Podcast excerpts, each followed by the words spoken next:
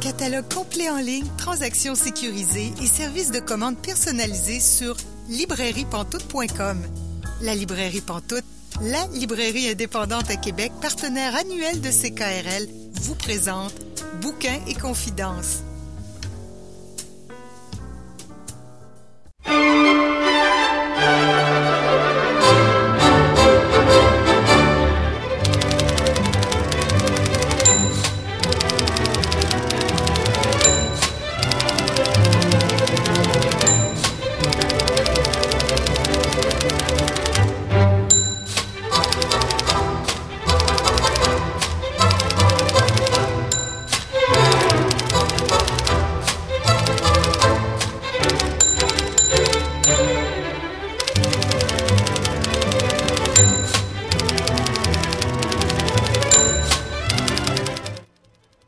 Bienvenue à l'émission Bouquin Confidence, Julie Collin au micro pour vous accompagner pour les 90 prochaines minutes. Bouquin Confidence, c'est votre rendez-vous littéraire sur les ondes de CKRL. Cette semaine, notre invité est Michel Jean. Avec lui, on va discuter de plusieurs livres qu'il a écrits au fil des années. Il a quand même une bonne production, donc on parlera pas de tout, mais presque. Aussi, notre chroniqueuse Célia Chalfoun nous propose un de ses livres préférés, rien de moins. Pascal Rowe et moi allons euh, discuter de Manam de Rima Ilkouri qu'on a lu tous les deux dans le cadre du club de lecture du premier roman qui, euh, dans notre cas, se déroule à la Maison de la littérature. Mais tout d'abord...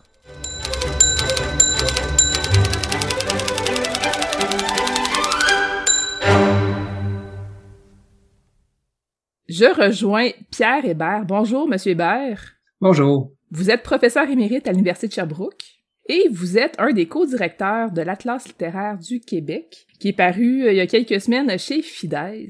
Qu'est-ce que c'est au juste l'Atlas littéraire du Québec? Ben, si vous parlez par qu'est-ce que c'est, quel en était le but à l'origine, c'était de présenter différemment la littérature québécoise l'ensemble de la littérature québécoise. Euh, si on regarde, par exemple, les histoires littéraires, elles sont généralement linéaires euh, couvrent des périodes, des thèmes, euh, mais dans une succession.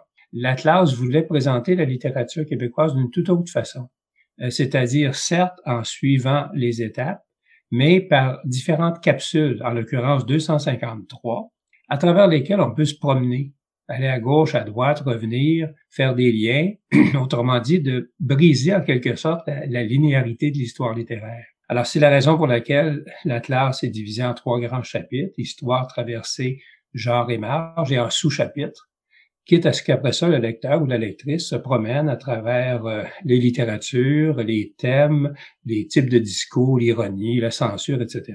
Autrement dit, c'est comme disons si je pousse un peu l'idée, c'est comme la toile ou un web sur papier, parce que vous pouvez effectivement faire des raccords, trouver des lignes de force, revenir, retourner. Donc, c'est, c'est une toute autre façon de présenter la littérature québécoise. Vous êtes trois co-directeurs, oui. mais vous avez aussi 150 collaborateurs. Comment ça s'est passé le processus de construction de l'Atlas? Ben, euh, l'âge a des vertus au moins, euh, et deux des collaborateurs, c'est-à-dire moi et Bernard Andrès, sommes des professeurs à la retraite.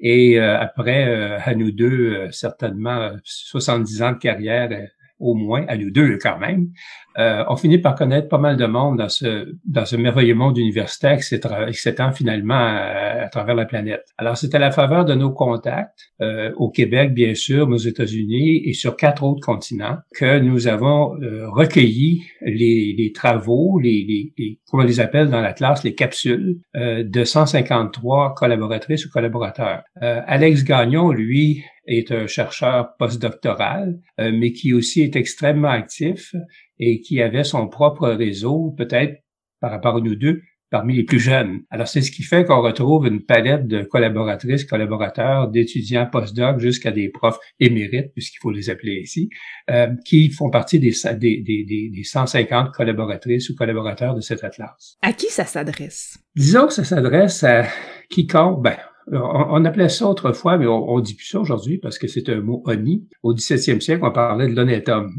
c'est-à-dire d'une personne homme ou femme pour aujourd'hui, euh, qui est cultivé, euh, qui s'intéresse à la culture en général, qui s'intéresse à la littérature, à l'histoire aussi, parce que la partie histoire est très présente, au mouvement des idéologies, au type d'écriture, et qui veut euh, et qui veut avoir des, des articles substantiels mais pas trop longs pour se faire une idée sur soit une époque, soit un thème, euh, soit un livre ou un auteur. Alors, tous ces éléments-là se retrouvent dans l'Atlas et la personne qui est intéressée à la littérature québécoise, sans être nécessairement un ou une spécialiste, euh, devrait y trouver son compte. C'est vraiment agréable à consulter. Euh, moi, je me suis encore reperdu dedans il y a pas longtemps. C'est ça, c'est ça le but. Ben c'est ça, c'est de se perdre une fois de temps en temps. Donc, euh, je voulais consulter quelque chose. Finalement, je consulte plein d'autres affaires. Puis, je, me dirige vers une autre page, puis une autre page, puis une autre page. Mm. Je me dis, oh, ok, ça fait déjà deux, trois heures que je regarde ça. Vous avez, vous avez tout compris. Est-ce que quand vous avez eu l'idée de concevoir cette atlas-là, est-ce que vous doutiez de la somme de travail que c'était pour représenter? La naïveté a des vertus, hein? Et euh, ça a été commencé dans une très belle naïveté. Euh, J'étais seul au début dans ce projet-là.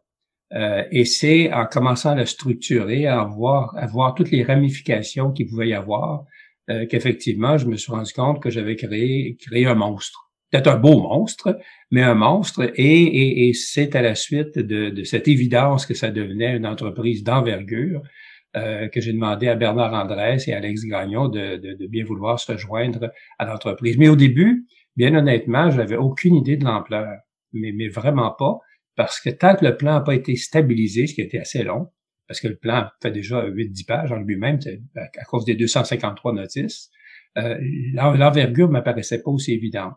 Euh, mais une fois, la, une fois la machine partie, disons que c'était c'était toute une entreprise, 150 collaboratrices, collaborateurs, ça, ça fait quelques milliers de courriels pour les solliciter, recevoir les articles, les corriger, les réviser, etc. Euh, mais grâce à deux excellents collaborateurs, l'entreprise a été menée, je pense qu'on peut dire à bon terme. Est-ce qu'à un il y a des sujets que vous êtes dit, OK, ça, on n'aura pas le temps de l'ajouter, ou ça, on aurait aimé ça l'ajouter, mais faute de temps, on va l'exclure? Euh, faute de temps et évidemment faute d'espace. Parce que comme comme euh, comme l'écrivait euh, Alex parce que c'est sa phrase à lui dans l'introduction la littérature est infinie mais il faut qu'un livre se ferme euh, il fallait donc que ces, ces, ces 500 pages-là finissent par faire un livre qui se fermait. Donc, en ce sens-là, bien sûr, on aurait pu faire beaucoup d'ajouts. Euh, il n'y a pas eu tellement de compromis sur le plan de l'histoire, parce que toutes les périodes, les, les, les genres, les thèmes, peut-être pas les thèmes, mais les genres sont, sont, sont assez bien couverts de la Nouvelle-France jusqu'au 21e siècle. Là où il a fallu faire des compromis plus déchirants, c'est bien évidemment pour la section sur les œuvres et les auteurs. Mm-hmm s'il y a un endroit où ça paraît presque infini, euh, c'est bien là. Alors là, on est très conscient qu'on a dû faire des choix, des choix, et c'est certainement là qu'ont été les, choix les plus difficiles à faire. Oui, parce qu'on parle de 253 capsules, ça, à peu près 500 pages. Donc, si on fait un calcul rapide, on parle d'entre une et deux pages par capsule euh, en moyenne c'est sûr que, par exemple, la littérature autochtone aurait pu prendre 15 euh, pages à elle toute seule très facilement, euh, sans aucun problème. Là. Donc, c'est sûr qu'il fallait faire des choix déchirants. Elle, est quand même là, oui. Euh, mais, mais dans, dans le chapitre qui s'appelle Traversée, où on parle de différentes littératures. La littérature, par exemple, la littérature anglaise du Québec, la littérature canadienne anglaise du Québec, etc. Et il y a là, effectivement, la littérature autochtone. Il y a aussi deux notices sur les, les poètes et les poétisses hmm des poétesses euh, autochtones. Euh, mais on aurait pu aussi ajouter des, des, auteurs, des autrices, etc. Ah oui, c'est ça, c'est infini. c'est c'est ça. En, en, effet, à un moment donné, il faut fermer le, le livre. Eh oui, il faut fermer le livre. Euh, l'éditeur était bien d'accord qu'il fallait le fermer aussi parce que c'est une entreprise pour l'éditeur tout de même. Hein. Oui, oui, tout à fait. Une chose que j'apprécie beaucoup aussi, c'est les photos. Il y a beaucoup de photos, de documents originaux.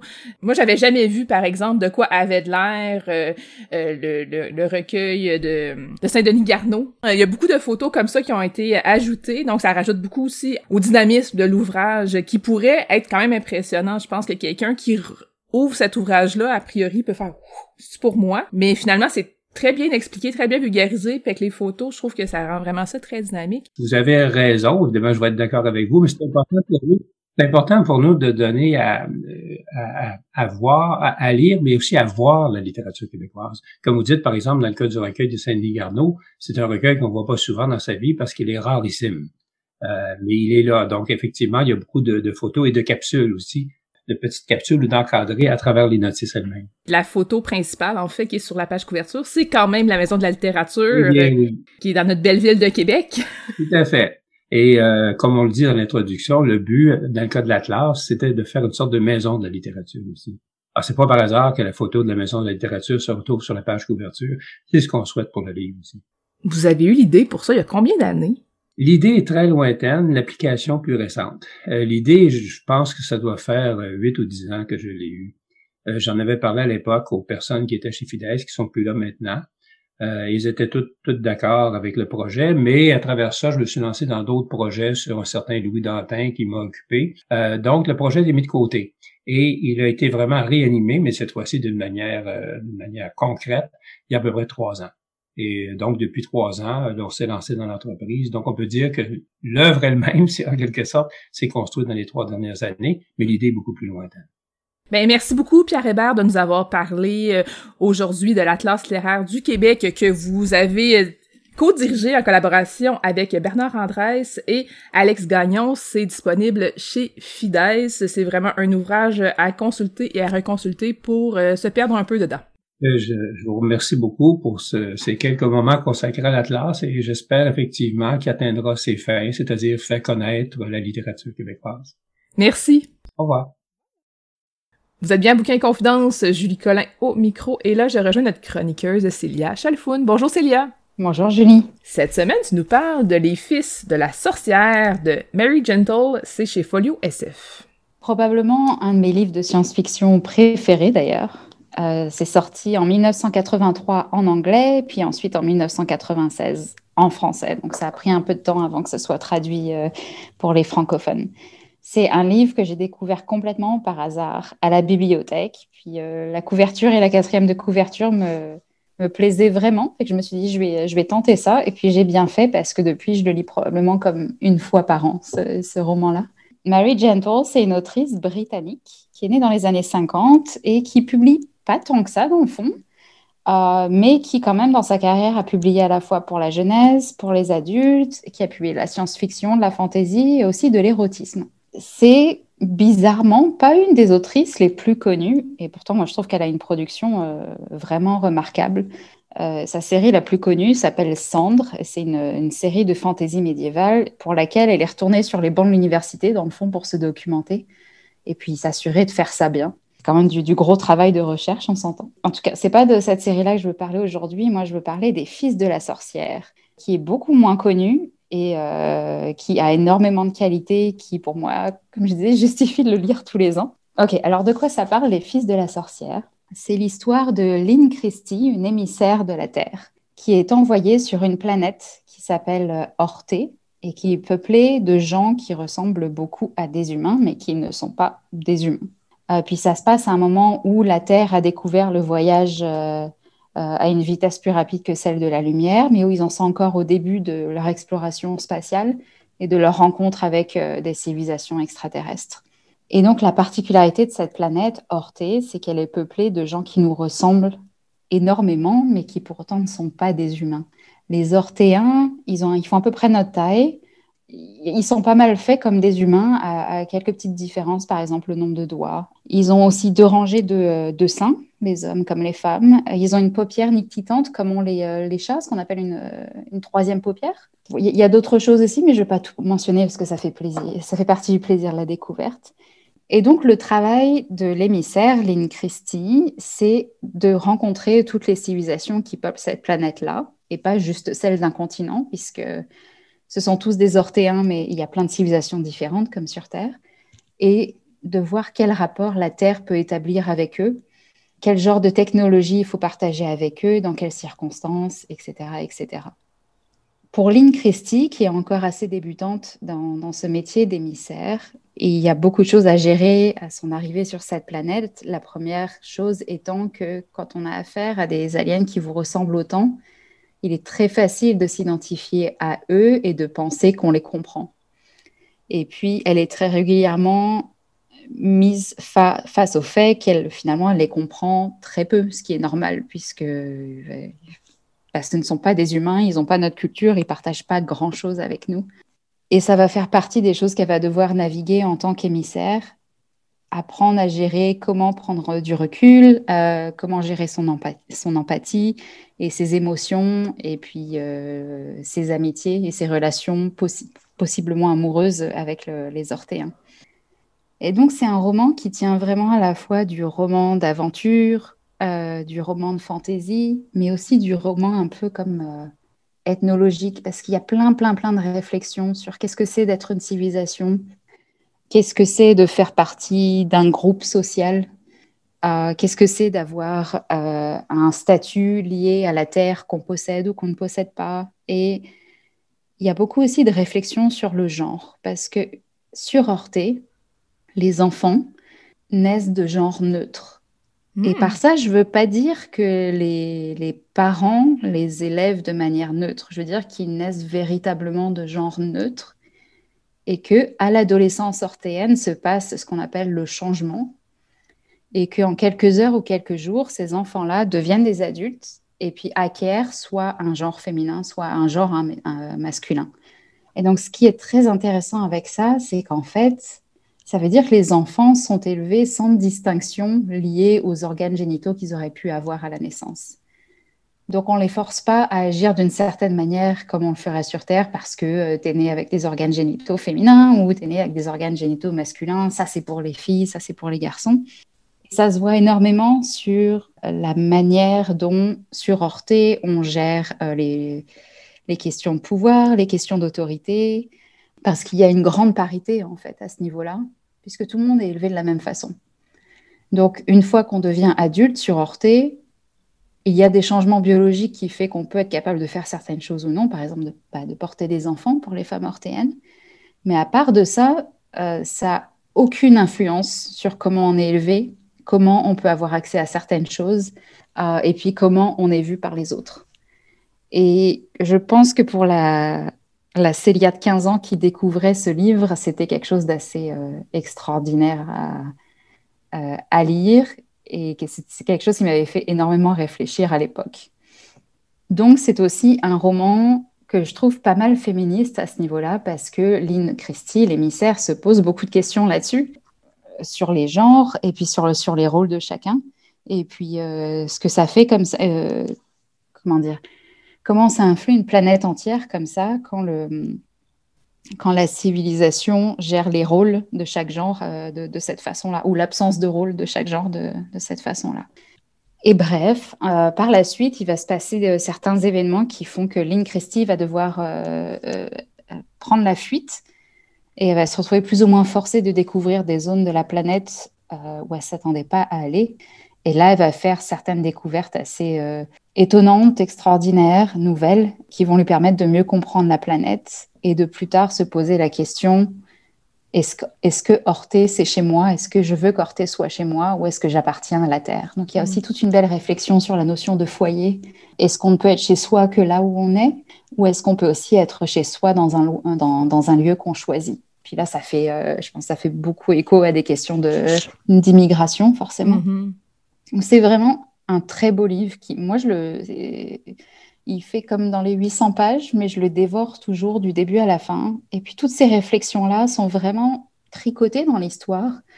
Donc on n'a vraiment pas l'impression de se faire servir des réflexions sur un plateau, c'est plus au fur et à mesure des dialogues et puis des, euh, pensées de, de Lynn qu'on y pense soi-même. Et euh, c'est vraiment un, livre qui a un bonheur fou à lire et que je recommanderais à quiconque veut lire du roman d'aventure, qui ne se serait pas forcément porté vers la science-fiction, mais il n'y a vraiment pas besoin d'être porté vers la science-fiction, je pense, pour découvrir ce livre, parce que c'est plus axé sur euh, euh, le fait de découvrir une autre civilisation. Là, elle est extraterrestre, oui, mais ça, ça pourrait être transposé sur une, entre, dans un roman entre deux civilisations sur Terre, en fond, dans, mhm. dans, un certain sens. C'est ça, une lecture que je recommande avec beaucoup de plaisir et zéro objectivité sur la question, puisque c'est un de mes livres préférés. Ben c'est parfait que tu nous présentes un de tes livres préférés. Euh, puis en fait, dans nos chroniques, euh, on n'a aucune euh, valeur objective non plus, dans le sens qu'on parle de, de, nos coups de cœur plus souvent qu'autrement. C'est que c'est parfait. Moi, ce que je retiens de ce livre-là que j'ai jamais lu, c'est que ça est paru en 83, puis que ça innovait vraiment beaucoup.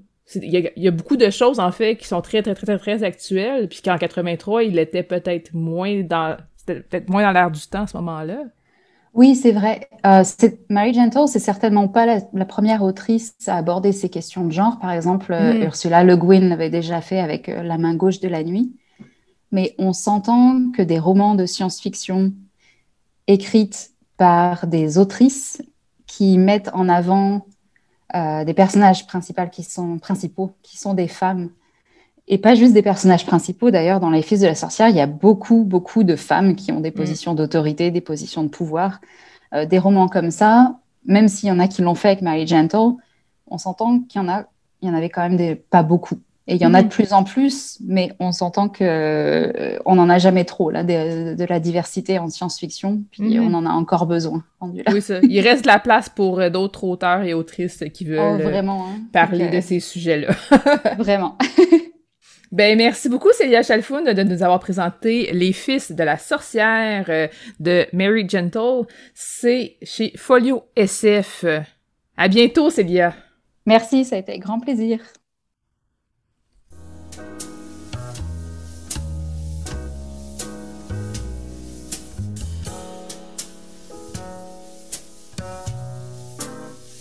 Catalogue complet en ligne, transactions sécurisées et services de commande personnalisés sur librairiepantoute.com. La librairie Pantoute, la librairie indépendante à Québec, partenaire annuel de CKRL, vous présente Bouquins et confidences.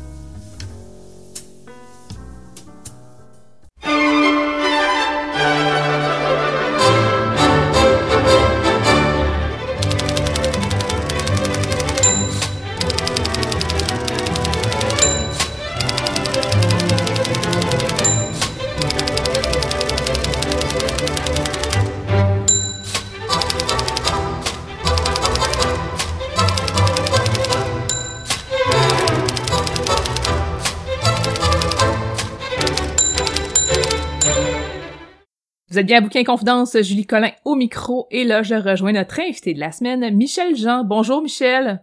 Bonjour, Julie. Tu as publié plusieurs livres. On n'aura pas le temps de passer au travers toute ton œuvre. C'est assez évident pendant la, prochaine demi-heure. Mais j'aimerais quand même qu'on fasse un, portrait un peu de tout ce que tu as publié au fil des années. Comment t'en es venu à l'écriture?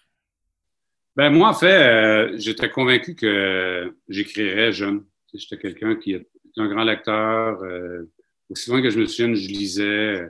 Avant de savoir lire, je savais les livres que ma mère me lisait par cœur, puis j'étais capable de les réciter comme si je les lisais. Fait que les livres ont toujours été là, puis j'étais convaincu que j'écrirais. Mais à un moment donné, je me suis rendu compte que le journaliste prenait beaucoup de place. Puis euh, ça a fait en sorte que, à un moment donné, je me suis rendu compte que j'avais jamais écrit. Et puis, je me suis dit que ça, fait partie des choses qu'on pense faire, mais qu'on ne fait jamais. Puis, euh, je suis arrivé à l'émission J à l'époque, puis on, cherchait une manière de rebrander l'émission, quand j'arrivais avec le nouveau mandat, puis j'avais l'idée de faire un guide de consommation. J'ai fait avec les recherchistes un guide de consommation qui s'appelle JA, le guide de survie du consommateur québécois. Puis là, l'idée, c'était de faire un produit qui était lié à l'émission. Puis bon, quand j'ai livre, je me suis dit, gars, j'aurais fait au moins un livre. C'est pas un roman ou un truc ou un essai, mais c'est ça.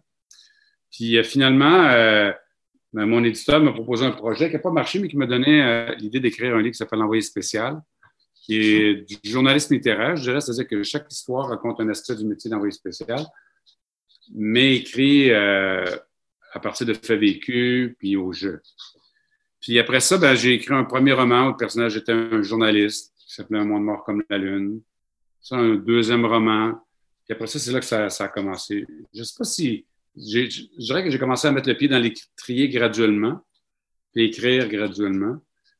Et puis, euh, ça a pris de, de, de, de, plus en plus de place. Le, tout était là, il s'agissait d'avoir les bonnes circonstances. Puis maintenant, ben, je ne vais pas arrêter d'écrire. Oui, puis à partir euh, du guide euh, que tu as fait pour JE en 2007, tu as à peu près un livre par année hein, depuis ce temps-là. Ouais, ouais, mais des fois, des fois, il y a un recueil de nouvelles ou un truc comme ça qui, qui demande moins de, temps de ma part qu'un roman.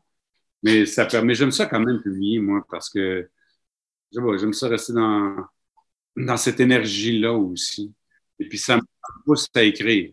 Mais même tu parles de, de, recueil de nouvelles, mais il y en a quand même euh, deux là-dedans que tu même trois. En fait, les trois, tu les as dirigés ou co-dirigés. C'est que tu sais, ça te demande de l'énergie aussi, là. Oui, oui, oui, oui. Ça demande du temps et de l'énergie. Là, je suis en train d'en faire un autre actuellement qui va sortir au printemps. Fait que ça demande du temps et de l'énergie. Mais, mais j'aime ça. Puis à chaque fois, euh, c'était quelque chose qui donnait quelque chose de le fun. Fait que ça me. J'aime ça au contraire, en réalité. C'est pas que j'essaie de, de, publier à tout prix. J'écris les livres que j'ai à écrire. Mm-hmm. J'aime ça écrire. Puis si, j'aime pas tellement arrêter longtemps d'écrire. Je trouve pas que. Il faut que le livre soit prêt dans ma tête, là mais je trouve pas qu'arrêter deux, trois ans, ça me rendrait meilleur. C'est un muscle, l'écriture. Puis on écrit, euh, je pense, meilleur on devient. J'aimerais que tu me parles un peu d'un monde mort comme la Lune. Nous expliquer un peu c'est quoi l'histoire, euh, s'il te plaît. Ben, Un monde mort comme la Lune, j'ai trouvé le titre dans une phrase, je pense que c'est du cancer de, de Miller. C'est mon premier roman, puis je me suis, j'ai ancré l'histoire dans le réel politique. C'est-à-dire qu'on est en 2004, au moment où Jean-Bertrand Aristide va quitter le pouvoir. Le personnage journaliste s'en va enquêter sur les liens entre Aristide, les trafiquants de drogue à Montréal, les trafiquants de drogue aux États-Unis.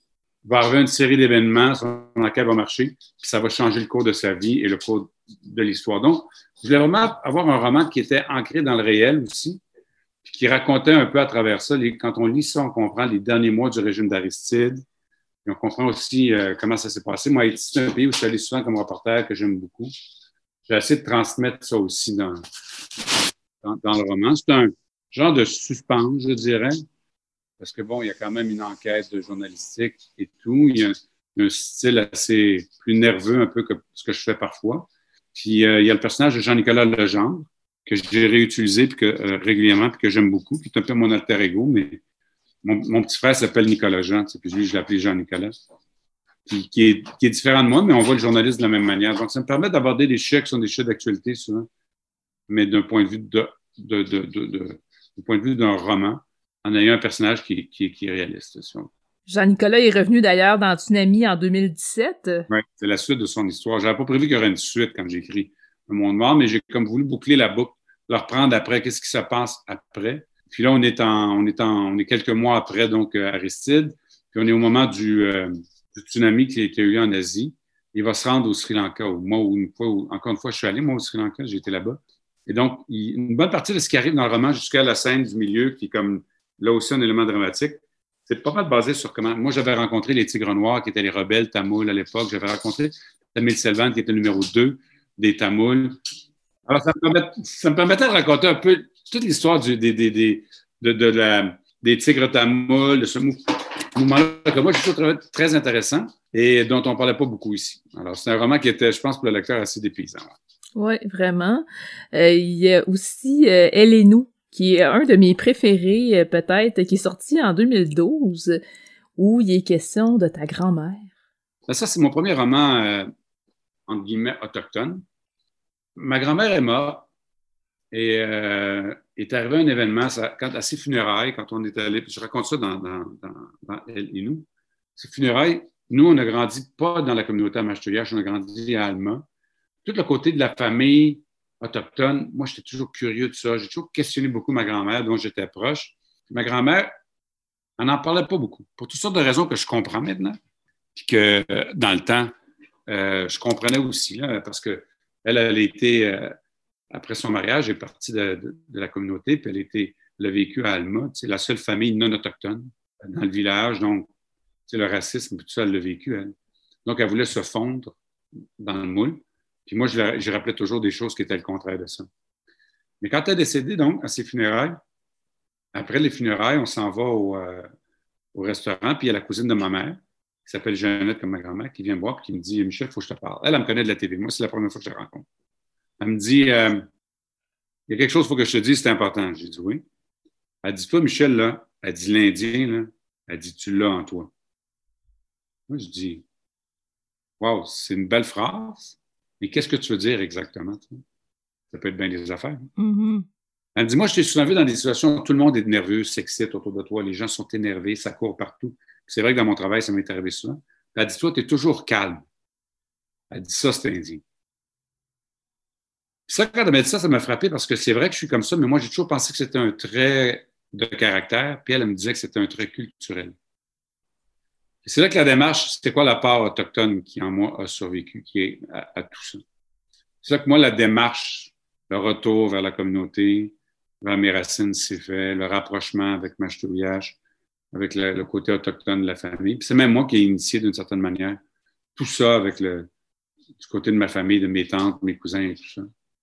Et c'est là que ça, a commencé. Puis dans Elle et nous, je raconte ça. Il y a des chapitres, c'est elle, il y a des chapitres, c'est lui. Quand c'est lui, c'est moi qui parle. Je raconte notamment des histoires-là. Quand c'est elle, j'imagine ma grand-mère à son centième anniversaire qui revoit sa vie.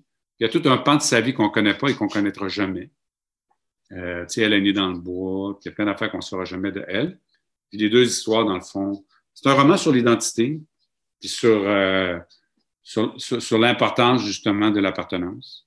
Et j'ai voulu faire. C'est un roman assez particulier parce que à deux voix comme ça, euh, moi, je, honnêtement, je cherchais une manière de raconter mon histoire. Je l'ai faite comme ça, sans m'inspirer de rien en particulier, juste en me disant, sans que ces deux voix-là qui racontent à chacun une période, la même histoire dans le fond, mais à deux, à deux époques différentes. Ça, va donner un regard, puis euh, c'est ça. Moi aussi, c'est un de mes romans favoris. C'est mon plus personnel de mes romans, parce que c'est pas dans mon habitude de raconter ma vie à moi dans mes romans. je là-dedans pour servir le livre. C'est pas parce que je pense que mes histoires sont intéressantes plus que d'autres. Mais pourtant, elles le sont. ouais. Ensuite, il y a eu Le vent en parle encore. Ça, c'est en 2013. Ah, mais ça, Le vent en parle encore, Jeannette, justement, euh, bon, maintenant, elle me raconte, elle me raconte qu'elle est allée au pensionnat et tout ça. Puis moi, je connaissais les pensionnats. Le livre est parti en, en 2013, c'est ça? Oui. On est en 2012, tu sais, quand elle me parle de ça. Puis moi, je connaissais les pensionnats. J'ai même visité, fait un reportage sur le pensionnat de Fort En, en Saskatchewan, qui est le dernier. Il a fermé ses portes en 96, quand j'étais jeune journaliste en Saskatchewan. Puis mais je ne savais pas qu'il y en avait eu au Québec des pensionnats. On n'en parlait pas à l'époque, en 2012. Et là, je me suis rendu compte qu'il y en avait eu six au Québec, qu'il y en a eu même dans le Grand Nord, et que les gens de Machouillage étaient envoyés à la baie James, puis toutes les erreurs des pensionnats ont existé aussi chez nous. Là, j'ai voulu raconter ça. Et euh, je l'ai raconté à partir, non pas de ma famille, mais à partir de personnages que j'imaginais qui sont là-bas. Et euh, au début, quand j'ai commencé à écrire le roman, c'était toujours dans le pensionnat, puis j'ai tout fait moi-même. Je n'étais pas capable de rester. Je me disais, wow, si moi, je ne suis pas capable de toffer ça, le lecteur va étouffer.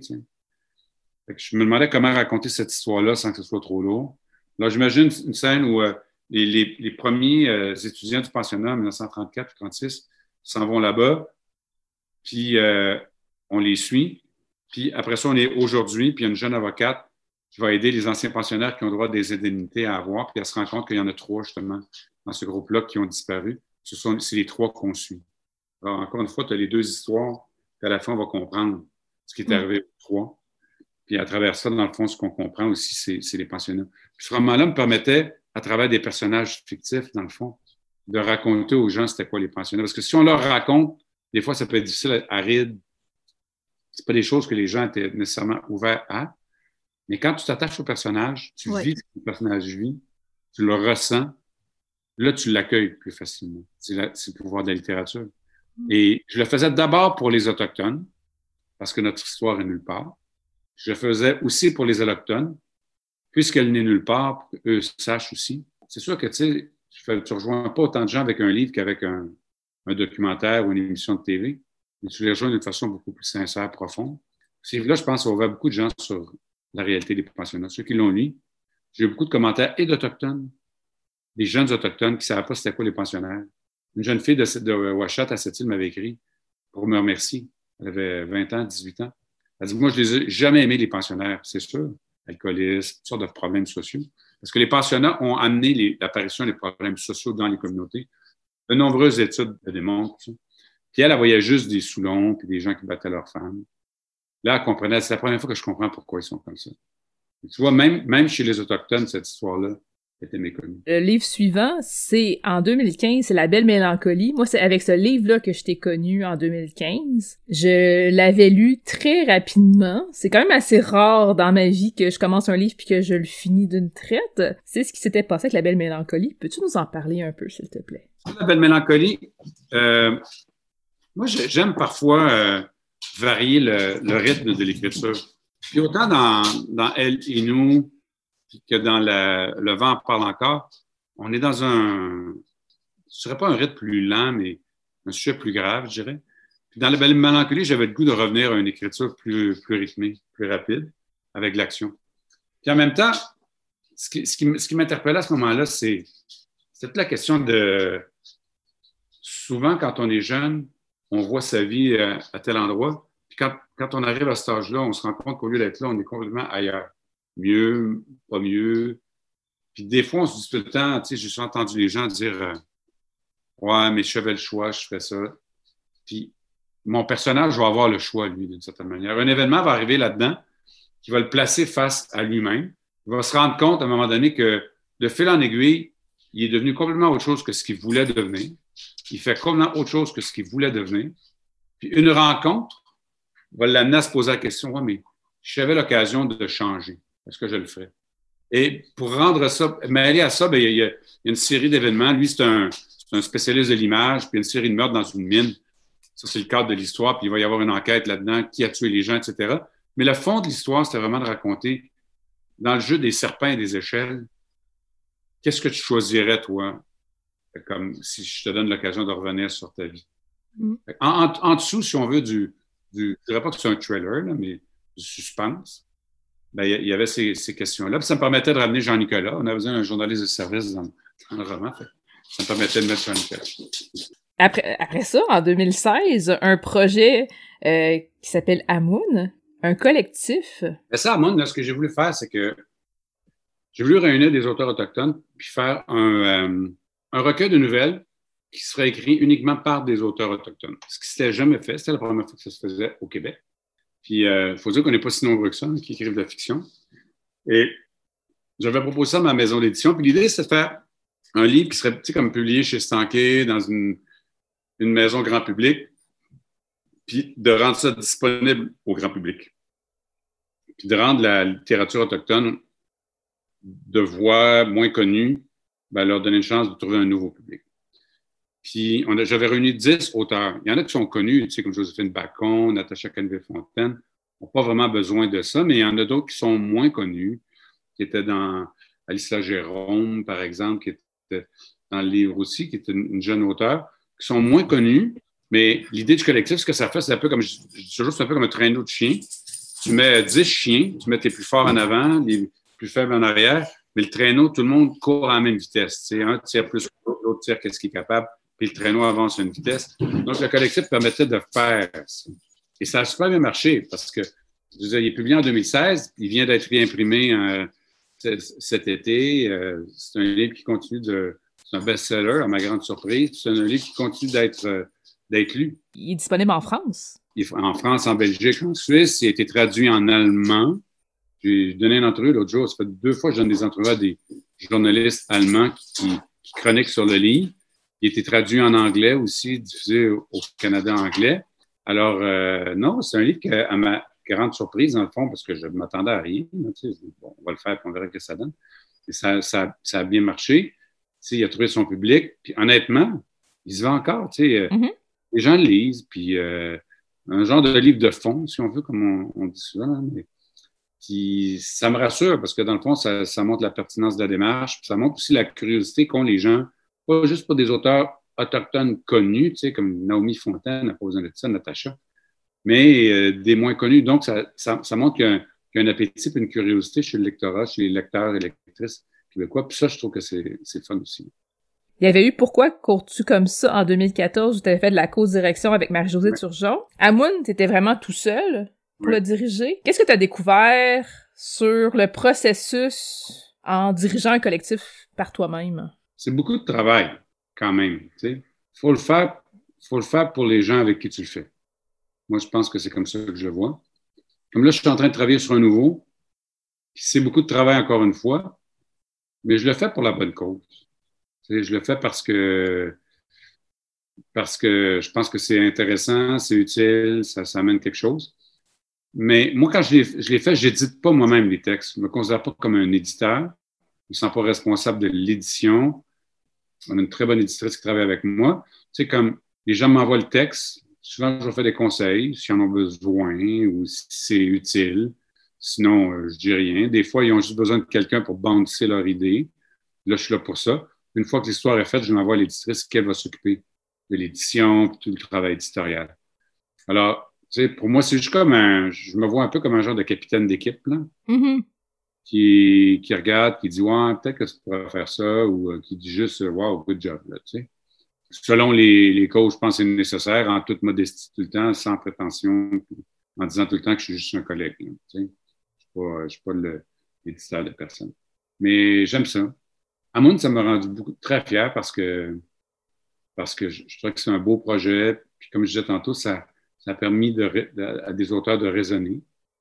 Puis quand j'ai vu Joséphine qui s'enthousiasmait, qui me disait oh, Michel, c'est tellement un beau projet, je dis Waouh, si Joséphine est contente, tu peux juste être content toi-même. Mm-hmm. C'est autre chose. Puis en même temps, ben, ça me permet souvent de, de, travailler sur un roman, travailler sur ça en même temps. Puis de me donner genre deux ans pour faire le roman, hein, de travailler pour ça un peu à droite. Tu sais, euh, je suis un peu boulimique d'écriture, moi, mais fait que, il y a ça, tu sais. Mais là, ça se précipite un peu parce que c'est pendant que je fais le, celui que je suis en train de faire là, j'ai mon roman sur lequel je travaille, mais là, en même temps, Le vent parle encore va apparaître en France, faut que je retravaille un peu pour l'édition française. Fait que là, je me ramasse à avoir plein d'affaires en même temps, ça s'embouteille un peu. Mais j'aime ça parce que c'est comme, c'est autre chose. C'est pas, pas aussi intense qu'écrire un roman, mais t'es es, les deux mains dedans aussi. Tu sais? Mm-hmm. Puis c'est comme jouer en équipe plutôt que jouer en sport individuel. Il y a quelque chose de très motivant aussi dans le fait que vous êtes plusieurs personnes à travailler ensemble. C'est que si des fois tu as un petit coup de mou, ben il y a quelqu'un d'autre qui peut t'apporter un texte qui là te réénergise puis qui te donne envie de continuer. Ouais, ben tu sais dans, dans, dans le monde ce que j'ai remarqué, c'est que les textes que moi j'aimais n'étaient pas nécessairement les textes que les autres aimaient euh, et vice versa. Fait que c'est intéressant aussi de voir ça. Tu sais moi, j'avais aimé tel texte vraiment beaucoup, l'autre oui c'était tout bon, je trouvais, mais je me rejoignais plus. Puis là, tu vois que les gens le voient autrement. Donc, ça te montre une chose, c'est que, il y, y, a de la place pour de la diversité, puis toutes sortes de choses. Puis, ça m'a c'est donner de l'air et de la lumière à, différents textes et auteurs. Mm. Ça marche. Et puis, en plus, je dirais que dans le contexte actuel, d'avoir des voix autochtones, ça, ça a son importance aussi. Oui, vraiment, définitivement. Avant de parler de tes projets à, en cours et à venir, j'aimerais ça qu'on parle de Kokum. Ouais. Kokum, qui est ton plus récent, qui est sorti en 2019. Tantôt, j'ai parlé de Elinou, qui est à propos de ta grand-mère. Là, cette fois-ci, c'est à propos de ton arrière-grand-mère. Ouais, mais c'était pas prévu ça non plus, quand j'ai écrit Elinou que j'écrirais Kokum. Kokum, c'est que j'ai voulu me servir dans le fond de l'histoire de mon arrière-grand-mère puis de la famille pour raconter la, la sédentarisation forcée des Autochtones. Mm. Parce que ce qui m'a, ce qui m'a poussé à écrire le livre, c'est que souvent, tu entends les gens parler des Autochtones sur les réserves et dire, ils pensent que c'est là que les Autochtones vivent, que c'est chez eux. Aujourd'hui, c'est vrai. Là. tu sais, réserve, c'est, un mot qui vient de reserved land. On a pris le pays, puis on a gardé des terres pour les Autochtones pour rester là. Par exemple, chez nous, à Machouillache, dans ma famille, les Siméons, au mois de septembre, euh, c'est-à-dire à la fin du mois d'août, début septembre, les gens partaient, faisaient le tour du lac, remontaient la rivière Péribonka jusqu'aux passes dangereuses, qui était à la tête du lac Péribonka. Il y avait des grosses chutes, il y a un barrage hydroélectrique là maintenant. Puis ils s'établissaient là pour l'hiver. Puis à partir de là, il allait jusqu'à la toundra au nord. Et, il, il allait partout, il se promenait. Mais il vivait dix mois par année aux passes dangereuses. C'était notre territoire de chasse mm-hmm. traditionnel. Mais maintenant, tout le monde vit à, à Alors, j'ai voulu raconter ça. Donc, je me sers, dans le fond, de l'histoire de mon arrière-grand-mère, qui est un personnage quand même singulier, pour raconter comment ça s'est fait, puis ça a été quoi les conséquences. Et le lecteur, mon, mon objectif, c'est d'amener le lecteur à travers ça à comprendre la réalité d'aujourd'hui et certaines des choses qu'on voit dans les communautés qu'on a tendance à juger, de voir quelles en sont les causes et pourquoi. Pourquoi c'est comme ça, pourquoi les réserves, pourquoi les problèmes, etc. On le voit à travers, à travers l'histoire de, de Kokum. Kokum, ça veut dire grand-mère en, en, en Et moi, l'idée, c'était pas tellement de raconter, c'est pas une biographie, mm-hmm. parce qu'il y a beaucoup de choses que, qui sont vraies, qui sont dans le livre, comme par exemple, euh, je me suis basé sur le plus possible sur le, ce qui est arrivé pour de vrai. tu sais, quand ma grand-mère, elle a monté la première fois avec mon arrière-grand-père dans le bois, il n'y a personne qui était avec eux, on ne sait pas comment ils se sont dit. Donc, c'est moi qui ai rempli tous ces trous-là. C'est de la fiction à ce moment-là. Pour moi, ça reste un roman basé sur sur une histoire réelle, mais ça reste un, ça reste un roman quand même. Mais ce qui est important, c'est pas tellement l'histoire, c'est ce que ça raconte. Ce que ça raconte, dans le fond, c'est l'histoire de tous les Autochtones. Ce qui est arrivé chez nous est arrivé ailleurs. Je voulais vraiment aussi que les gens apprécient le mode de vie des Autochtones. Mm-hmm. Que ce soit pas folklorique ou idéalisé. Puis on le voit là-dedans que c'est beau, mais c'est dur aussi. J'ai insisté là-dessus. Je voulais pas que, le monde pense que je dorais le paysage. Il y, avait, une réalité qui était très dure, mais il y avait une liberté que les gens ressentaient et que le personnage Almanda, qui je pense fondamentalement était quelqu'un qui avait soif de liberté, il y avait une liberté qui était offerte aux gens qui leur manquent encore aujourd'hui aux Autochtones dans, dans, le mode de vie qui leur est imposé aujourd'hui. Et dans le livre, je pense qu'on comprend l'opposition entre deux conceptions de l'univers, celle des Occidentaux, des Québécois, c'est-à-dire que le, le, on voit l'univers comme un, le progrès mène le monde. C'est une flèche qui avance et le progrès avance. On se pose, là, on commence à se demander ce qui va arriver avec le réchauffement climatique parce que ça ne marche pas avec l'idée du progrès. Là, puis là, tout d'un coup, on est tout un peu inquiet à cause de ça, mais il y a le progrès. On avance, on suit le progrès. Et il y a la vision du monde des Autochtones où le, le c'est pas une flèche qui avance, c'est un cercle. La vie est un cercle, mm -hmm. souvent dans le livre. Tu pars du territoire, tu montes dans le territoire, tu reviens à l'automne. Tu nais bébé, tu deviens grand et fort, chasseur, puis à la fin, tu redescends en bas et ta famille s'occupe de toi. Il n'y a pas la notion d'accumulation de richesse chez les Autochtones, il n'y a pas la notion de, bâtir un patrimoine, il y a la notion de vivre en harmonie avec l'environnement autour de soi. C'est une manière de voir la vie qui est, qui est différente. Tu sais, je peux bien l'expliquer aux gens. C'est intéressant. Mais si tu le vis à travers un personnage, puis tu vois comment eux le vivaient, là, tu le comprends davantage. Encore une fois, comme on disait tantôt, c'est la puissance de la littérature. Ça te permet de comprendre avec le cœur. Puis ça, ben, c'est la meilleure manière de convaincre quelqu'un. Ce qui est particulier, c'est que ton arrière-grand-mère, elle est blanche. Ouais. Elle était blanche et elle a rencontré un bel Inou à un moment donné. Elle l'a suivi. Ouais. C'est quand même particulier. Elle a embrassé ce mode de vie-là, en fait, qui n'était pas le sien à la base. Non, c'est un peu comme les filles de Caleb autochtones. Tu sais. Dans l'histoire du Québec, il y a beaucoup d'hommes qui ont quitté la ferme, qui sont allés dans le bois, qui ont épousé des autochtones, qui ont ouais. adopté le mode de vie. Mais des femmes, honnêtement, je n'en connais pas d'autres que le mandat Mm. Sérieux? Il y en a, peut-être eu, mais j'en connais pas. Mm. Puis elle, elle a vraiment fait ça. Puis, entre autres, dans le livre, quand je parle de la scène où elle parle avec sa tante, puis qu'elle raconte euh, que sa tante dit T'es folle, tu vas donner de la misère. Ben, elle dit Ouais, mais nous, ici, c'est la misère. Puis, honnêtement, une ferme, là, dans ces années-là, -là, c'était la misère aussi. Ils ne mangeaient pas beaucoup de viande. Tu consacrais ta vie à gratter un morceau de terre rocailleux au lac Saint-Jean. Je veux dire. Alors, nous, on regarde ça parce que l'histoire est écrite par les gagnants. Puis les Québécois, les Blancs sont les gagnants de l'histoire. Ils regardent ça, puis ils se disent, bon, ben, c'est devenu ce que c'est maintenant, les maisons sont chauffées, etc.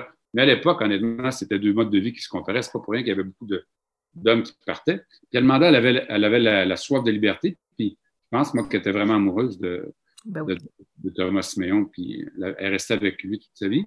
Puis les Inuits l'ont adopté, puis ça me permettait de montrer aussi que les Inuits avaient cette ouverture-là d'accueillir des gens de l'extérieur. Puis quand j'ai fait le lancement du livre à Machtouyach au musée, c'est, le musée était plein. Puis la directrice du musée est venue me voir et me dit, dit Monsieur Jean, je vous remercie d'avoir écrit un livre sur un personnage important de notre communauté. Ça, ça me fait plaisir parce que toutes les personnes assez vieilles pour l'avoir connu s'en souviennent. C'est un personnage, elle demandait Puis il y a même des affaires que j'ai appris après que je ne savais pas, comme par exemple qu'elle était accoucheuse. Personne ne m'avait raconté ça. Le chef, M. Moore, est venu me voir. Il, m'a demandé, c'est elle qui m'a accouché moi-même, qui est venue m'accoucher dans le bois. Elle se promenait de village en village. Il y a même des affaires que je ne savais pas, que j'ai su après, que j'aurais pu ajouter euh, au livre. Alors, c'est ça. C'est un personnage qui est un, qui est un vrai personnage fort, qui est un mélange de force et de sensibilité. Puis c'est une femme de passion, c'est une femme intègre, qui a adopté la culture autochtone, puis qu'après ça, elle l'a défendu bec toute sa vie on disait d'elle qu'elle était, était plus autochtone que les autochtones même, parce qu'elle elle, les défendait. Peut-être parce qu'elle avait un background blanc, qu'elle comprenait la mentalité des autochtones, qu'elle était peut-être plus capable des fois de, de combattre sur le même palier avec eux. C'est quelqu'un que j'ai connu et que j'ai aimé. Sais, très chaleureuse. Content de la, je me sentais une responsabilité quand j'écrivais ce livre-là, de respecter. Puis aujourd'hui, le livre va bien. Puis lui aussi continue de trouver son public un an plus tard. Puis, comme je dis souvent mon éditeur français, Almanda veille sur Cocoon. Je suis assez confiant que le livre va bien aller encore. Tu en as parlé un peu tantôt euh, des projets qui sont en cours. Peux-tu nous donner plus de détails, s'il te plaît? Le collectif, euh, tout d'abord, sur lequel tu travailles, qu'est-ce que c'est? Ben, le collectif sur lequel je travaille, ça va être un collectif. Contrairement à Moon, j'avais dit aux auteurs, écrivez ce que vous voulez. Vous n'êtes même pas obligé de choisir un sujet autochtone. Je veux que l'auteur soit autochtone. Si vous voulez m'écrire une histoire qui se passe en Espagne, ça ne me dérange pas. Mais dans celui-ci, je ne voulais pas refaire Amun 2. Tu comprends? Je ne voulais pas refaire euh, un autre collectif d'auteurs autochtones. Si je vois des gens qui font des collectifs qui marchent, ils en font un, deux, trois, quatre, c'est correct, là. Mais moi, je ne voulais pas répéter ça. Et à un moment donné, c'est en parlant avec Louis-Carl Sioui, qui est de Québec d'ailleurs, qui est à Wendake, qui est à mm-hmm. Wendat. Il parlait justement des dystopies et tout ça. Donc, ce que ça va être, ça va être un livre. Les, les, histoires vont être soit des, du futurisme autochtone, de la science-fiction autochtone, de la dystopie dans des mondes post-apocalyptiques, whatever, mais ça se passe dans le futur.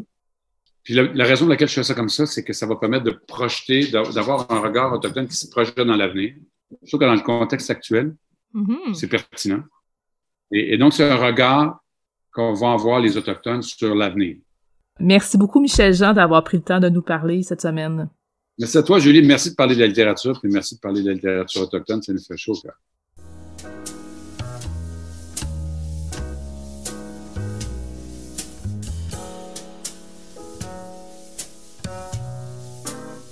Catalogue complet en ligne, transactions sécurisées et services de commande personnalisés sur librairiepantoute.com. La librairie Pantoute, la librairie indépendante à Québec, partenaire annuel de CKRL, vous présente Bouquins et confidences.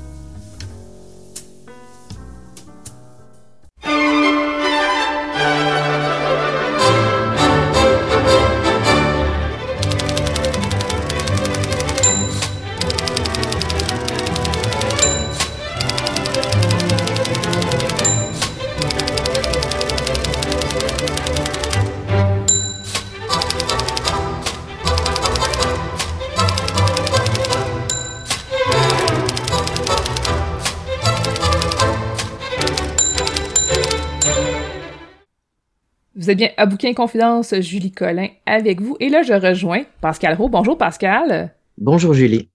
Ensemble, ce soir, on va parler d'un même livre. Oui. Qui est Manam de Rima El Khoury, qui est paru chez Boréal. C'est un livre qu'on a lu dans le cadre du club de lecture du premier roman, euh, dont on fait partie tous les deux à la Maison de la littérature. Donc, on a lu ce livre-là euh, dernièrement et on en a parlé en groupe, mais là, on se disait, on a envie d'en parler euh, avec les auditeurs quelques minutes. Pascal, est-ce que tu peux nous résumer un peu l'histoire de Manam, s'il te plaît? Oui, alors, euh, Manam, c'est l'histoire de Léa. Léa qui, est, institutrice, euh, qui a une quarantaine d'années et qui vit à Montréal. Euh, Léa est d'origine arménienne. Et le jour où sa téta, sa grand-mère adorée, décède à l'âge de 107 ans, Léa décide de retourner aux racines de l'histoire familiale, car sa téta de même que euh, le, grand-oncle, donc le frère jumeau de Sateta, ont échappé au génocide arménien en 1915. Et donc Léa décide de se rendre en Turquie sur les traces de sa grand-mère pour comprendre un petit peu l'histoire familiale, car Sateta ne parlait jamais de cette époque. C'était comme une espèce de, de secret familial. Elle se fermait automatiquement quand il était question euh, de cette époque de sa vie parce que avec sa mère, avec son frère jumeau, donc ils ont fui de la Turquie euh, vers Alep en Syrie. Et Sateta racontait beaucoup de souvenirs euh, de Syrie, mais jamais de la partie de la fuite pour échapper au génocide. Et donc c'est c'est comme ça que commence le roman Manam. Oui, Manam, euh, c'est une ville fictive. En fait, c'est pas c'est pas une, vraie ville. Donc, euh, elle a inventé une ville fictive, mais pour un réel génocide qui s'est passé en 1915, un génocide dont on parle euh, pas beaucoup. Il y a peu de gens qui sont vraiment au courant de ce qui s'est passé, qui connaissent vraiment les détails ou qui sont capables de le situer dans le temps. Donc, tu l'as dit, c'était en 1915. À ce moment-là, sa, sa grand-mère et son grand-oncle étaient vraiment très, très, très, très jeunes. Il y avait environ 6-7 ans ils ont exactement le même âge que les enfants euh, que Léa a dans sa classe. Mm. Et donc ça, la ramène aussi quand elle voit ses enfants dans sa classe, elle se dit c'est à cet âge-là que ma grand-mère a échappé à un horrible génocide, génocide dont il faut préciser que la Turquie n'a jamais admis ce génocide. La Turquie ne s'est jamais excusée. Non. Et ce qui est particulier aussi de lire Manam en ce moment, c'est par rapport aux actualités où la Turquie, en ce moment, avec l'Afghanistan, essaie de terminer le travail qui n'a pas été euh, fait au complet à leurs yeux pour les Arméniens et donc euh, essaie à nouveau de d'éliminer les Arméniens. C'est vraiment terrible de lire Manam en même temps que de lire ses actualités. C'est tellement bien écrit, là. Il y a tellement des phrases là-dedans que je me disais, wow. C'est pas toi, là, mais tu sais, moi, sérieusement, je, je l'ai lu deux fois, puis les deux fois, j'étais vraiment impressionné par la qualité d'écriture de Manam. Oui, l'écriture est vraiment, vraiment formidable. Il y a eu, pendant le club de lecture, quelques personnes, apparemment, qui, qui trouvaient que c'était une écriture très journalistique, mais j'ai pas du tout trouvé ça pour autant que l'écriture journalistique, de toute façon, est quelque chose de bien. Je veux dire, on n'est pas en train de dire ah oui, il y a des écritures mieux que d'autres. Mais moi, j'ai trouvé un grand souffle littéraire à certains moments. C'est sûr que c'est comme un journal. Léa tient un journal, elle part deux semaines en Turquie et elle décide d'aller rencontrer des gens qui peuvent raconter l'histoire de Manam, qui peuvent raconter l'histoire du génocide, des personnes très âgées qui peut-être auront vécu le génocide ou alors dont les parents auront vécu le génocide et qui leur auront raconté. Et donc c'est sûr que c'est comme le journal de Léa. Donc il y a un côté peut-être un peu journalistique effectivement, mais au niveau littéraire, il y a plein de petites ce que j'appelle des petites fulgurances au cœur de voilà, il s'est passé ci, il s'est passé ça. J'ai rencontré euh, mon guide qui s'appelle Sam, c'est un cinéaste, blablabla. Il va me montrer des, gens, puis d'un seul coup, on est au cœur de l'émotion, bam, avec des, des passages extraordinairement forts. Mm-hmm. J'ai trouvé que c'est une écriture très, très enlevante. Ben d'ailleurs, je te propose qu'on en lise quelques extraits pour montrer un peu aux auditeurs euh, qu'est-ce qu'il en est. On pourrait peut-être commencer avec un, un premier euh, bout, dans le fond, sur, euh, sur Manam. Dans le fond, c'est à la page 53. Je, je, sais, je dis ça à la page 53, mais c'est pas un punch pour autant. là. C'est pas comme ça qu'il faut voir ce livre-là, de toute façon. là. C'est que je dévoile rien en allant quand même assez loin dans le livre pour vous lire des passages. Dans mon guide de voyage, on dit de Manam que c'est une destination incontournable. À peine arrivé, j'étais déjà envoûté par sa lumière couleur miel qui baigne le paysage dès le lever du soleil. Ce qui ne m'a pas empêché d'avoir un peu la nausée. J'ai eu beau être séduite, j'ai eu l'impression, comme à Istanbul, de m'aventurer sur une scène de crime. Qu'un lieu aussi splendide ait pu être le théâtre de choses aussi laides créa en moi une sensation étrange, plus proche du malaise que du ravissement. Auschwitz, même campé dans le plus fabuleux des décors, reste Auschwitz. Ça donne le ton euh, du voyage de Léa qui s'attend à être bouleversé au plus profond, alors que c'est quelqu'un qui, on le comprend tout au cours du roman, qui a été élevé dans une culture où on dit pas vraiment comment on se sent, on maintient certains secrets parce que certains secrets pourraient nous tuer quelque part si mhm. jamais on les racontait. Et effectivement, c'est ça, elle s'aventure dans des endroits où elle sait qu'elle va être euh, profondément meurtrie d'apprendre euh, d'apprendre l'histoire au plus profond. Je pense que je vais je vais lire un, autre extrait moi, qui est à la page 122 mais encore une fois euh, pas de punch ni rien. J'aime croire que ce qui n'a pas tué les survivants rend leurs descendants encore plus forts. On dit que les adolescents qui ont connu la famine en Allemagne durant la Première Guerre mondiale ont eu des enfants particulièrement robustes, moins prédisposés aux troubles de santé mentale que la moyenne. En revanche, on dit aussi que les fantômes du passé hantent nos gènes même si on ignore leur existence. Un génocide creuse des lignes de faille sur plusieurs générations. Même si la mémoire n'est jamais transmise par des récits, le traumatisme peut laisser des traces. Il survit à l'oubli, il survit au silence, il survit à l'illusion selon laquelle ce qui n'est pas raconté ne se transmet pas. Alors quoi? Tutoyer ses peurs, enjamber le déni, ouvrir ce tiroir qui terrorise, y poser ses propres mots dans le creux du silence pour pouvoir mieux le refermer sans se brûler les doigts. On est loin d'une écriture euh, journalistique, entre guillemets.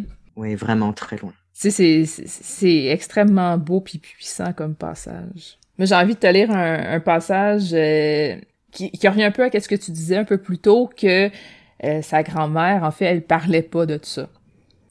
Comment avait-elle survécu? Une infime portion des Arméniens de Manam a survécu. C'est dans leur région que les massacres ont été les plus meurtriers. Comment ma y était-elle arrivée? Je voulais savoir. Mais dès que je lui posais des questions à ce sujet, elle, d'habitude si volubile, devenait presque muette, comme si elle craignait de réveiller une douleur endormie. Elle changeait de sujet. Le Canadien sera éliminé en cinq ou en six, à ton avis? La mémoire, tout comme l'oubli, a ses raisons. Le même souvenir donne naissance à différents récits. celui que l'on garde pour soi, récit sans mots qui est inscrit dans le corps, dans le cœur, dans l'inconscient, celui que l'on raconte aux autres, le récit du dimanche, celui que l'on racontera peut-être aux petits-enfants, récit simplifié sans être simpliste, et saupoudré d'espoir, celui que l'on s'invente pour survivre, un récit comme une couverture à déposer sur notre mélancolie, celui qu'il vaut mieux oublier si on tient à poursuivre sa route. Je trouve ça vraiment magnifique comme roman et comme écriture. C'est c'est bouleversant parce que en plus c'est que on a beau savoir que ce génocide a eu lieu, c'est probablement un des génocides les moins connus mmh au niveau historique et au niveau des détails. Je veux dire, on parle tout le temps bon, de la Deuxième Guerre mondiale, évidemment, on parle du Rwanda, on parle de génocides qui sont plus proches de nous et qui sont plus connus, mais euh, le génocide arménien, qui connaît les détails? Mmh. Personne, presque personne. je pense que c'est à la fois un roman intéressant pour qui veut en connaître, en savoir un peu plus sur cette période de l'histoire, mais aussi au-delà du côté, euh, j'allais dire, euh, éducatif, entre guillemets. C'est un très beau roman sur une personne qui se cherche et qui espère se trouver en creusant l'histoire de sa famille pour essayer de comprendre qui elle est à travers la survie de sa grand-mère et de son grand-oncle. Et en ça, c'est un roman absolument sublime. Oui, vraiment. Puis euh, tantôt, dans l'extrait que j'ai lu, il était question du Canadien.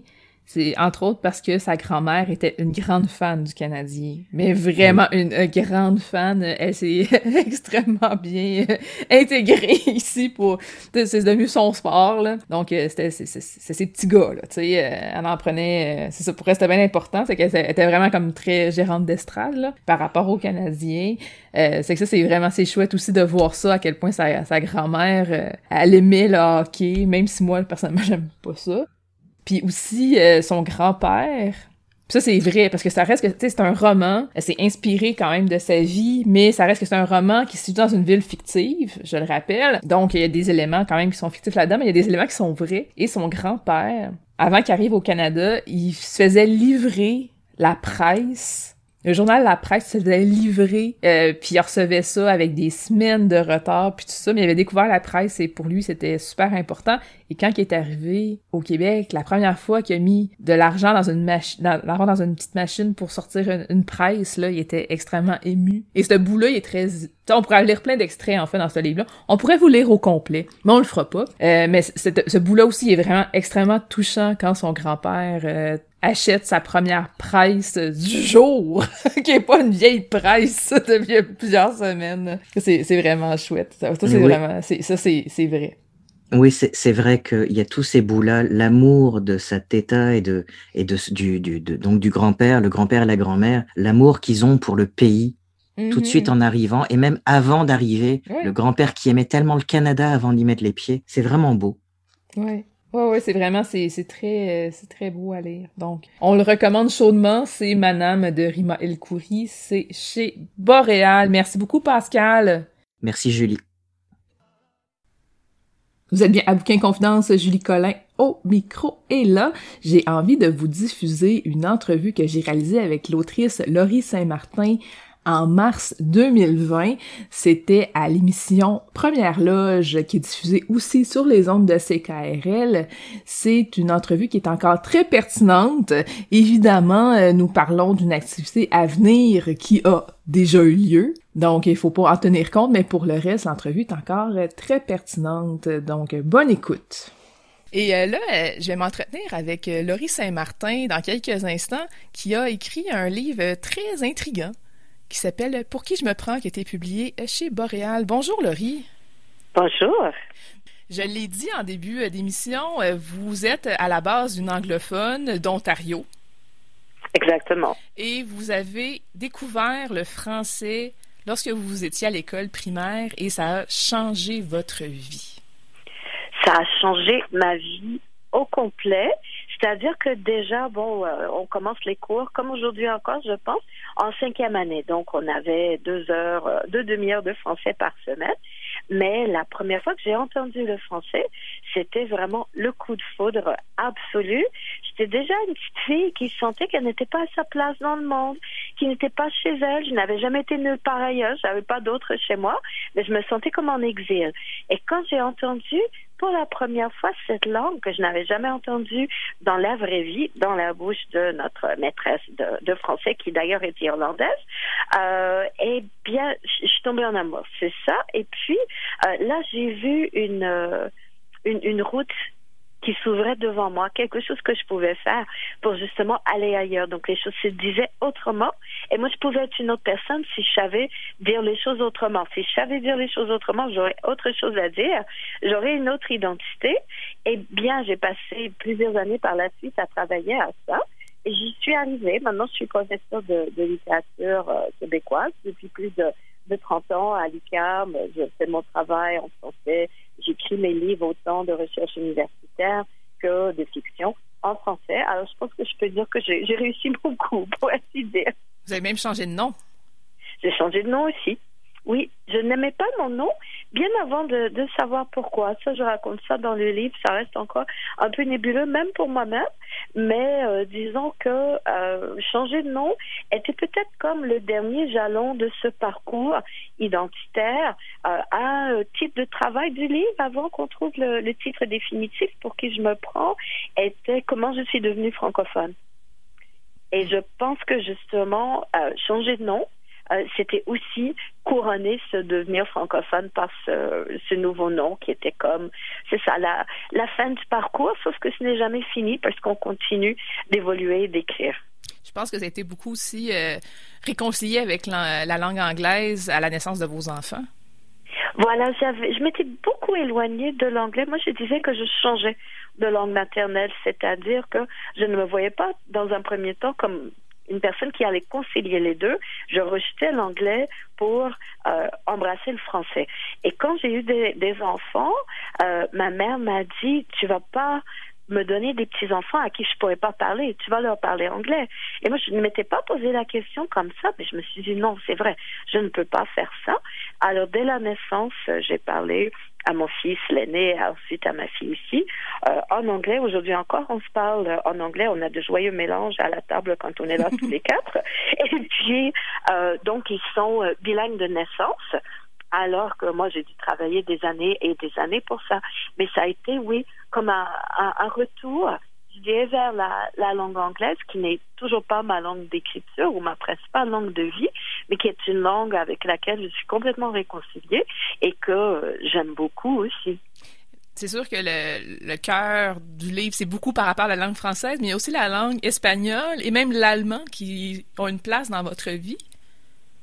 Oui, euh, l'espagnol était l'autre langue que j'avais étudiée au secondaire et je l'avais un peu laissé de côté pour euh, pour parfaire mon français. Et puis finalement, beaucoup plus tard, euh, en 2010, ma, sœur euh, est morte. Et puis je, je, cherchais ma sœur qui était plus jeune que moi avec beaucoup de projets qu'elle n'avait pas réalisés. Et je me suis demandé quels étaient les miens les, les, rêves que j'avais, les choses que je disais toujours que j'allais faire et que je n'avais jamais le temps de faire. Et une de ces choses-là, je disais, c'était revenir à l'espagnol. Alors, j'ai fait beaucoup de séjours à, Buenos Aires, euh, en Espagne aussi, à différents endroits. Et je vais dire, c'est pas une langue que je parle parfaitement, mais je suis quand même très bonne. Et puis, je traduis euh, maintenant de l'espagnol euh, vers le français aussi, sans passer par ma première langue maternelle, euh, l'anglais. L'allemand, lui, c'était une langue qui était dans ma famille avant. Ma famille vient euh, de, l'Alsace-Lorraine, en fait. Alors, je m'imagine qu'il y avait peut-être du français quelque part aussi.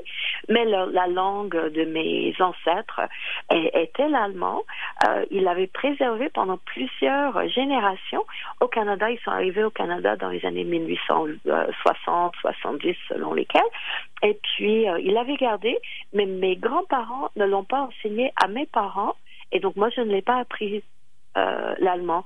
Et puis, c'est beaucoup plus tard que je me suis dit que c'était un peu comme ma langue fantôme, qu'elle était là en moi, qu'elle avait peut-être déterminé un certain nombre de choix euh, que j'avais faits ou de choses que je n'avais pas euh, faites. Et puis, dans le livre, une bonne partie de la surprise d'écriture que moi j'ai eue, finalement, c'était d'explorer ce volet-là de mon identité, l'identité de ma famille et celle de la ville euh, d'Ontario d'où je viens, qui s'appelle Kitchener. Je pense que beaucoup de gens le connaissent, mais probablement que peu de gens savent que le premier nom de ma ville euh, natale était Berlin. Et Kitchener? Oui, non, c'est non, ça. Vous, ne saviez pas non plus? Eh bien, c'est ça. Le nom a été changé en 1916, donc en pleine euh, Première Guerre euh, mondiale, parce que évidemment les Allemands étaient l'ennemi.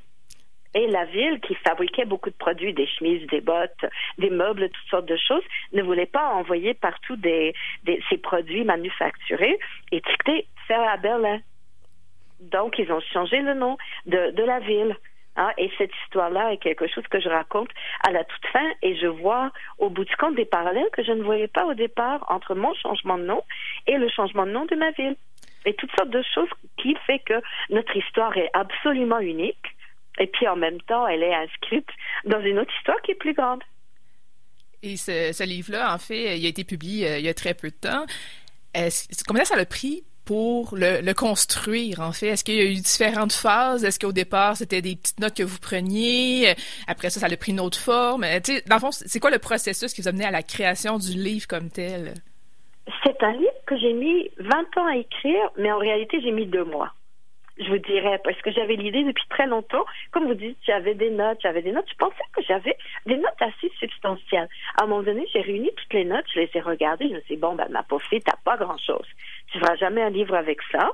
Alors, je suis partie euh, à moi, euh, à Madrid, j'ai fait que ça. J'ai écrit du matin au soir, et puis là, là toutes sortes de souvenirs venaient. J'ai relu mes journaux intimes de quand j'avais 15, 16, 17 ans, que j'avais conservé. C'est le seul moment de ma vie où j'ai tenu un journal intime, je peux vous dire que relire tout ça des années après, c'est assez fascinant, un peu traumatisant, mais, mais, mais on, découvre des choses qu'on avait oubliées, disons.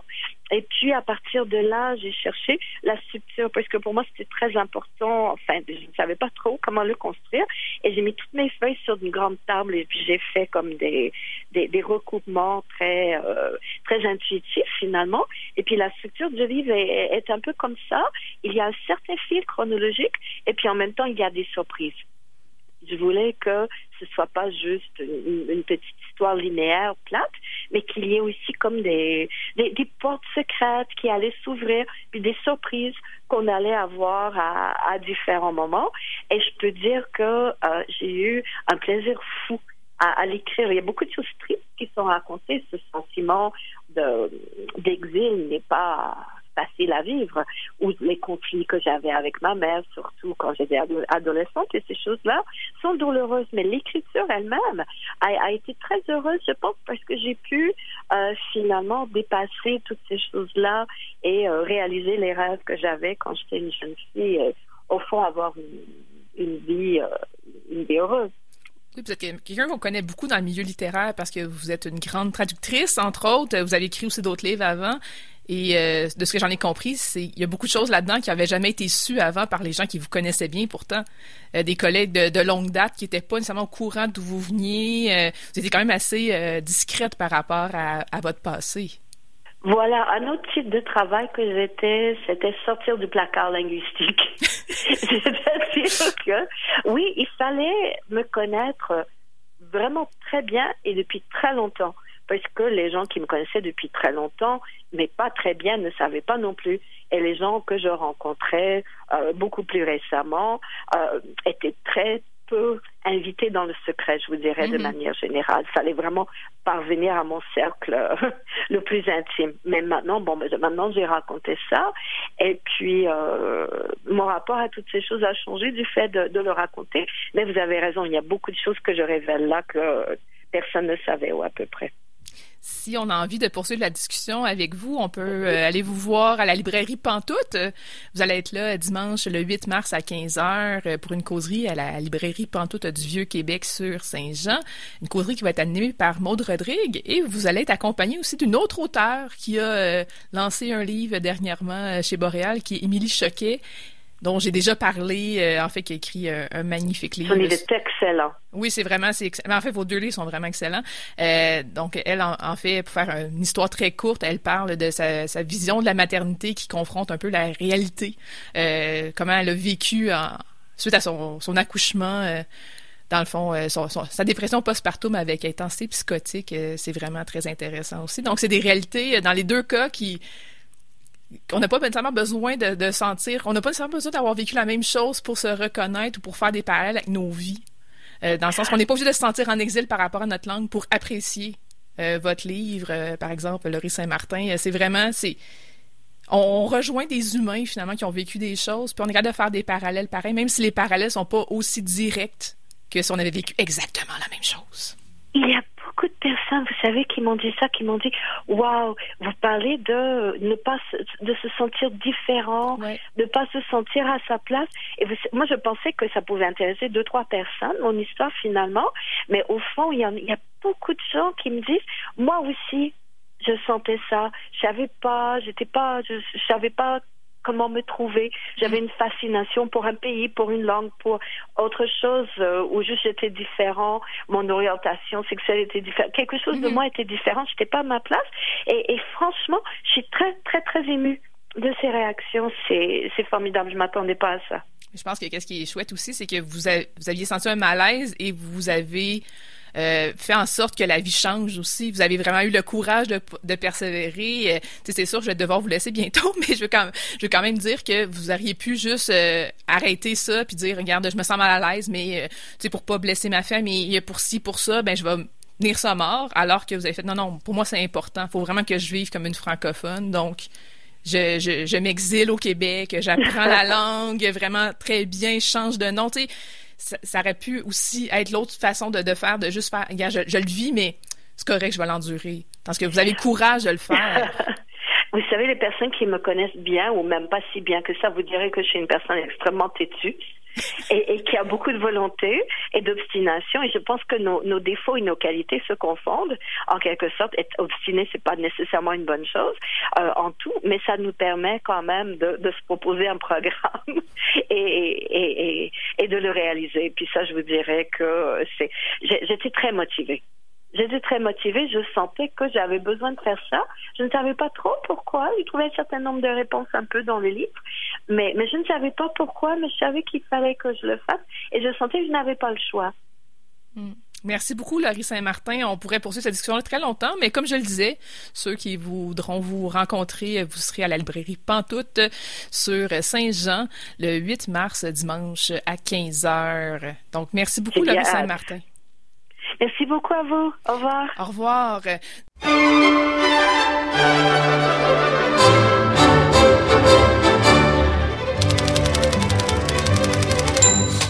C'est tout pour Bouquin et Confidence cette semaine. Merci à Michel Jean. La liste de tous ces livres, ceux qu'on a parlé et ceux dont on n'a pas parlé, sont disponibles sur Merci aussi à ses chiens, évidemment, hein, qui étaient très présents pendant l'entrevue. Merci aussi à Pierre Hébert, qui est professeur émérite de l'Université de Sherbrooke, de nous avoir présenté l'Atlas littéraire du Québec, un ouvrage qu'il a co-dirigé. C'est publié chez Fides. Merci aussi à notre chroniqueuse Célia Chalfoun de nous avoir parlé de Les Fils de la sorcière de Marie Gentle. C'est euh, disponible chez Folio SF. Merci aussi à Pascal Roux d'avoir discuté avec moi de Manam de Rima El Khoury qui est paru chez Boréal. C'est un livre qu'on a lu dans le cadre des rendez-vous du premier roman. Dans notre cas à nous, le club de lecture se déroule à la Maison de la littérature. Vous pouvez nous écrire pour nous transmettre commentaires euh, et ou suggestions au ckrl.julielioli.com et vous pouvez évidemment euh, toujours consulter le site web julielioli.com. Reste à l'écoute de CKRL, c'est Rock'n'Roll Planète qui suit à l'instant. Passez une belle soirée et à la semaine prochaine.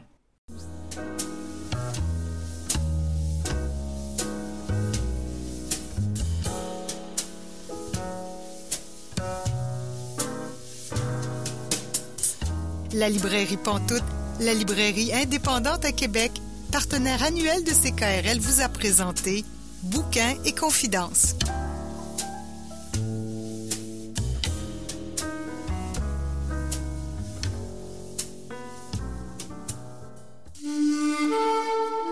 Cette émission est disponible en balado-diffusion.